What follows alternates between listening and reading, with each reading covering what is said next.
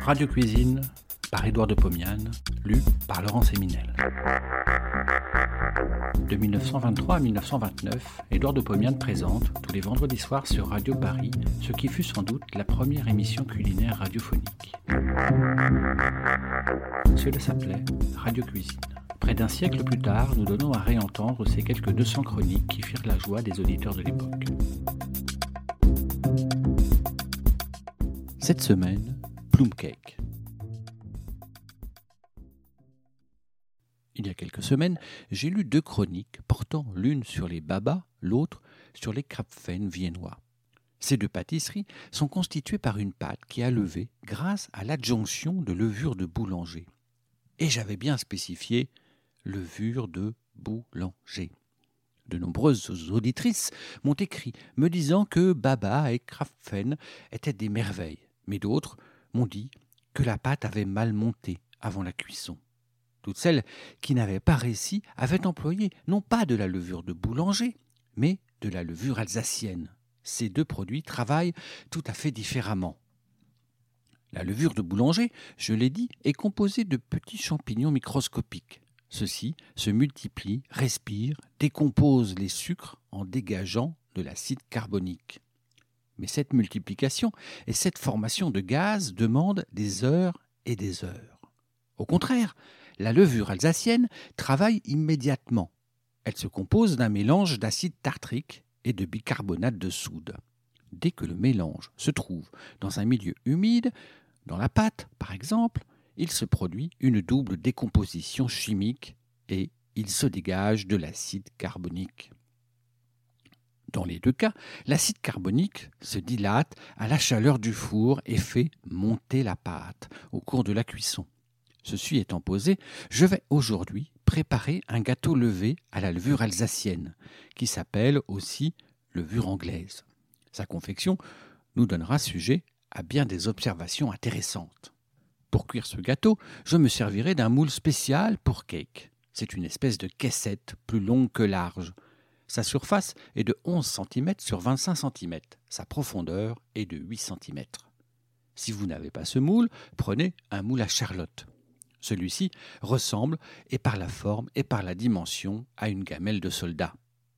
J'ai acheté les denrées suivantes 3 œufs, 125 g de beurre mou, 125 g de sucre en poudre, 125 g de farine, 125 g de fruits confits, 100 g de raisin de Corinthe, 125 g de raisin de Smyrne, 3 cuillères à café de rhum et 3 cuillères à café de levure alsacienne. Dans une terrine, je pétris du bout des doigts le beurre avec le sucre. J'ajoute un œuf, je mélange à la spatule. Ce n'est pas commode. Vous le constaterez vous-même. J'ajoute un second œuf. Je l'incorpore, j'ajoute le troisième, je l'incorpore. Je puis maintenant travailler au fouet car la pâte est devenue molle. J'ajoute la farine, je l'incorpore, j'ai nettoyé, lavé les raisins et les ai laissés tremper une heure dans l'eau froide. Je les essuie parfaitement, je les ajoute à la pâte, je mélange, j'ajoute le rhum, puis les fruits confits coupés en petits morceaux. Ceux-ci sont des cerises, des morceaux d'écorce d'orange et de citron, puis de l'angélique. J'ajoute la levure, je mélange le tout au fouet et je bats à la spatule de bois pendant cinq minutes. J'attends une demi-heure. Pendant ce temps, je prépare le moule. Je le beurre et le couvre sur toutes ses faces intérieures de papier blanc beurré. J'allume mon four à gaz, il est très chaud après dix minutes. Je verse la pâte visqueuse dans le moule, elle ne l'emplit qu'à moitié. Je porte le moule au four très très chaud. Vous m'entendez bien Très très chaud. Vous comprendrez pourquoi dans la suite. Après dix minutes de cuisson, j'ouvre le four. Le papier est très bruni et la pâte est couverte d'une croûte brune. Je prends un couteau pointu, coupant très bien. Je fais une entaille peu profonde sur la croûte, au milieu de la surface, sur une ligne parallèle à la plus grande dimension du rectangle. Mon couteau pénètre dans la pâte molle, tout à fait liquéfiée par la fonte du beurre. Alors, je baisse le feu. Vous m'entendez? Je baisse le feu. Je laisse cuire le gâteau à four moyen pendant au moins une heure. Puisque le gâteau cuit lentement, asseyons-nous près du four et causons. Vous m'avez souvent dit, mesdames, que les fruits tombent dans le fond du gâteau et que vous en étiez désespérés. Que voulez-vous? La pâte est très molle à cause de la liquéfaction du beurre. Les fruits sont lourds, ils tombent dans le fond. C'est leur droit, c'est la loi de la pesanteur. Que faire pour les empêcher de tomber? Créer un courant ascendant d'un quelque chose qui contrariera leur chute. Ce quelque chose, c'est le gaz carbonique dont les bulles ont tendance à monter dans la pâte. Ces bulles seront d'autant plus grosses, plus légères, qu'elles seront plus dilatées par la chaleur. Voici pourquoi j'ai fait un feu d'enfer avant d'enfourner mon gâteau. Il est au four, la chaleur très grande dilate rapidement les bulles de gaz, celles-ci rendent la pâte poreuse, les fruits sont supportés par ces bulles qui ont tendance à monter et ils ne descendent pas dans le fond. Oui, mais cette chaleur excessive a coagulé et caramélisé la surface du cake. La croûte ainsi formée manque totalement d'élasticité.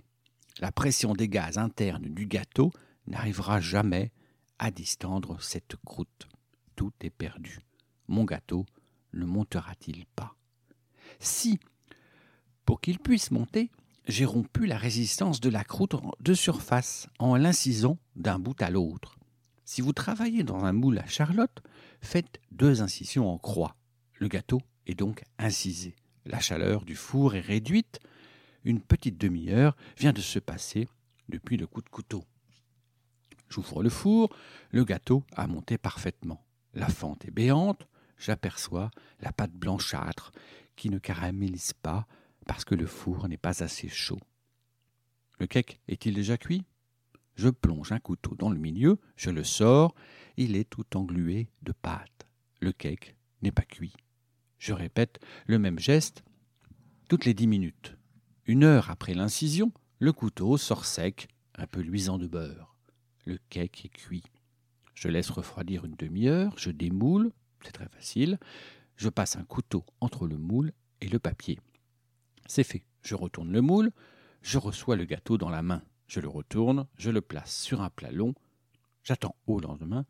Parfaitement, mesdames, il faut avoir de la patience. Je coupe le cake à son extrémité. Il est merveilleux. Les fruits sont répartis de façon homogène. J'enlève le papier. Ce n'est pas très commode. Il colle un peu au gâteau. Je débite des tranches minces, je les range sur une assiette. J'ai une bouteille de vin d'Anjou bien rafraîchie. Je goûte le cake, je déguste le vin. Mesdames, mesdemoiselles, messieurs, je vous souhaite pareille fête.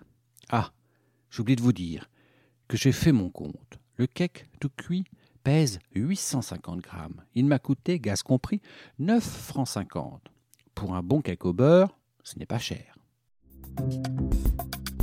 Bon appétit et à la semaine prochaine.